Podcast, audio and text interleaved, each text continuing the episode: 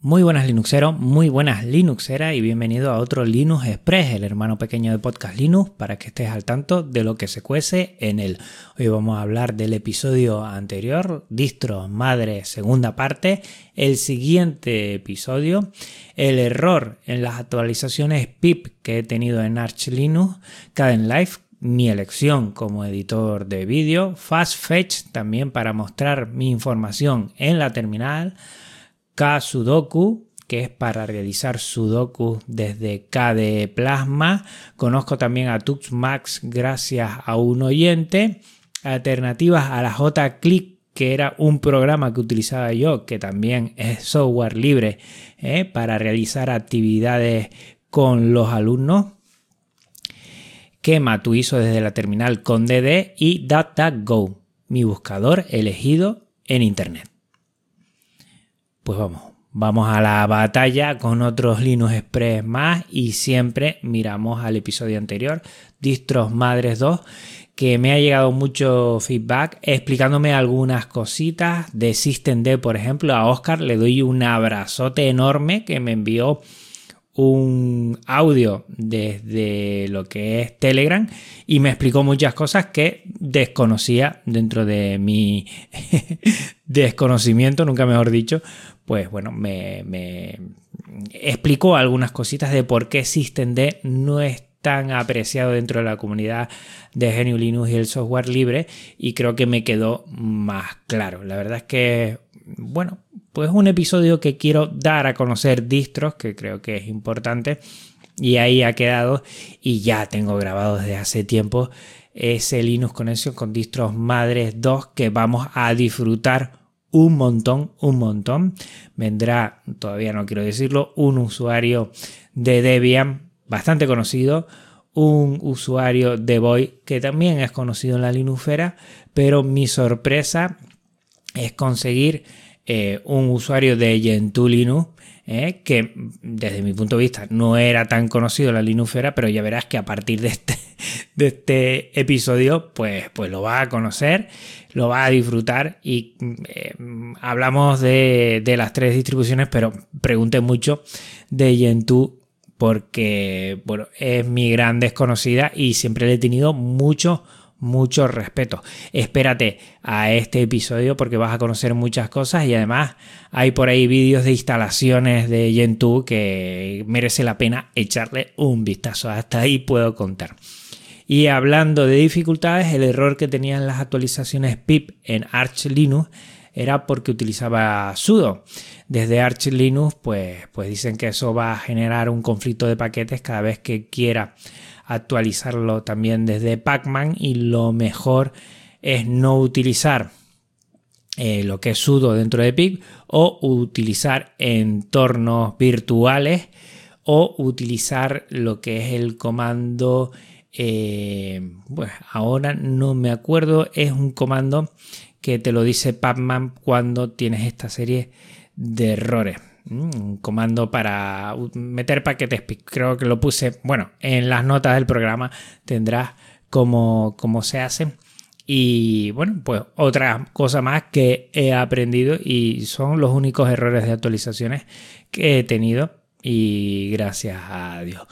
Como que no he tenido ningún error con mi editor de vídeo por elección, Caden Live, multiplataforma, software libre, totalmente vivo, siempre de actualización en actualización y cada vez más potente. Si quieres algo no profesional, pero que abarque todo lo que necesitas, Kden Live es tu editor de vídeo, sí o sí o sí. Funciona en las tres principales plataformas de sistemas operativos y te puedo asegurar que puedes hacer mil virguerías. Por ahí tengo mi curso de Kden Live, pero hay un montón de cosas por ahí que puedes ver y, puedes disfrutar mucho, sobre todo para, después, bueno, pues que hay mucha gente que le gusta hacer sus vídeos de sus viajes, de sus cosas, y con cada te, aseguro que tienes suficiente. Como también tienes suficiente con Fast Fetch, que es para mostrar eh, tu información en la terminal. Ese NeoFetch o ese ScreenFetch, pues bueno, FastFetch es el que utilizo yo porque me da muchísima más información. Lo veo un poquito más rapidito, eso de Fetch es porque va más rápido, dicen ¿eh? los desarrolladores, que otras propuestas y que, mm, bueno, pues como estoy poniendo en estado de terminal aquellos comandos que, lo utilizo, pues ese es el primero que he puesto en estas dos semanas. Recuerda que cada sábado, al igual que están los viernes de escritorio, está el sábado de terminal. Y ahí voy a compartir muchas cosas y mucha gente está compartiendo también eh, muchos comandos, sintaxis, eh, atajos de teclado, consejos, que creo que es muy, muy interesante. La verdad es que casi siempre que comparto algo de esto, alguien me comparte otra cosa mejor y así voy sacando muchas ideas. Por ejemplo, yo compartí eh, lo que es Ksudoku para revisar sudokus, que es de, una aplicación de KDE. Y inmediatamente alguien me dijo, ah, pues yo utilizo más que gracias a un oyente que, me lo puso, también te lo pongo aquí. Kasudoku, bueno, pues para hacer eh, sudokus interactivos desde lo que es tu ordenador, hay mucha gente que nos gusta esto y yo lo suelo imprimir y se lo suelo poner a los chicos. Primero de cuatro números nada más, después de seis, después paso al, del 1 al 9, que es el típico sudoku. Seguramente alguna vez lo habrás visto hacer. Y bueno, es una forma de, que los chicos y chicas pues se organicen, planifiquen eh, y vayan dándole un poquito al coco de una forma un poquito más lúdica. No es cálculo mental, un cálculo matemático en sí, pero es de de, bueno, de en qué casilla podría ir o no podría ir porque no se puede repetir el número y le gusta. Y claro, como alguien me, me pasó TouchMatch, pues está muy bien para eh, lo que es cálculo mental de sumas, de multiplicaciones, de divisiones, de una forma más amena, donde hay un touch que tiene que poner rápido lo que es el resultado, porque si no, pues van cayendo como si fueran meteoritos y van rompiendo los iglus de los pingüinos. O sea que genial. Y ya he comentado que, bueno, entre otras esas cosas también hablan de JClick. JClick es tanto para gestionar y crear lo que son eh, actividades interactivas. Esto tiene muchísimo tiempo. Yo me acuerdo que hice mm, lo que fue un curso pues hace mucho tiempo, ¿eh? Puede que hace más de 20 años, pues 18 mm, seguro. Y, está buscando alternativas. ¿eh? Y hay gente que me ha puesto algunas cositas por ahí, sobre todo para H5P, que es una forma de, de, actividades interactivas también, pero que son para Moodle y como yo tengo en el colegio Moodle, pues me interesan bastante. Y hay más gente que me ha comentado algunas propuestas, porque JClip se ha quedado un poco antiguo, la verdad.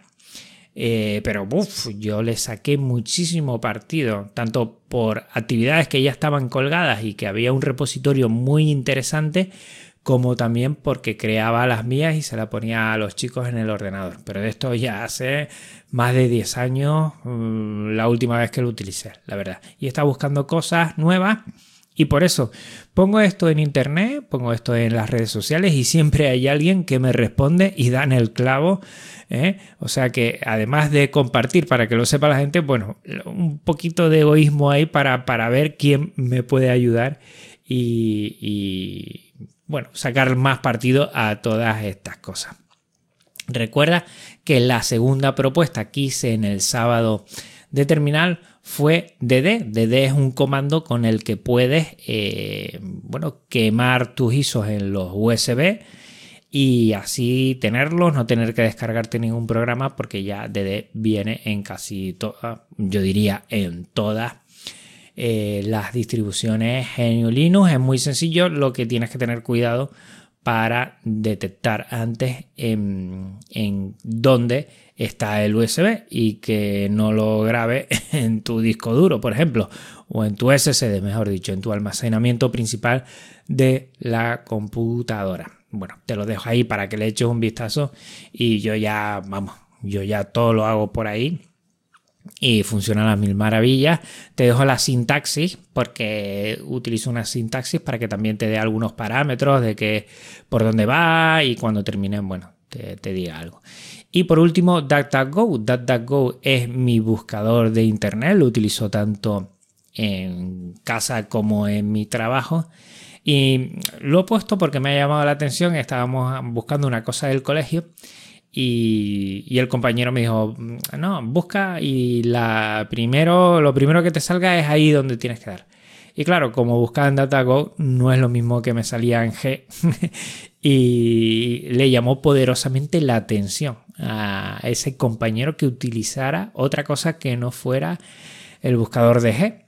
Y bueno, más o menos le expliqué un poco por dónde iban los derroteros y que me gustaba más DuckDuckGo, que sé que no es perfecta, pero es mucho mejor que el principal buscador de Internet. Eh, vamos, a kilómetros. ¿eh? Y bueno, pues estuvo muy buena esa conversación. A, todo el colegio le llama la atención que yo utilice Linux, genio Linux, pero ellos le llaman Linux. Y siempre están ahí mirando y cuando utilizo la terminal también, pues bueno, eso que utilice otra cosa que no sea el buscador G le llama mucho, mucho la atención a todo. Dice que y, está todo ahí y no te pierdes y no, no te quedas sin, sin cosas. Pues no, mira, pues la verdad, no sé si me pierdo muchas cosas, pero cuando hago búsquedas, al final encuentro cosas que me satisfacen bastante en ese sentido.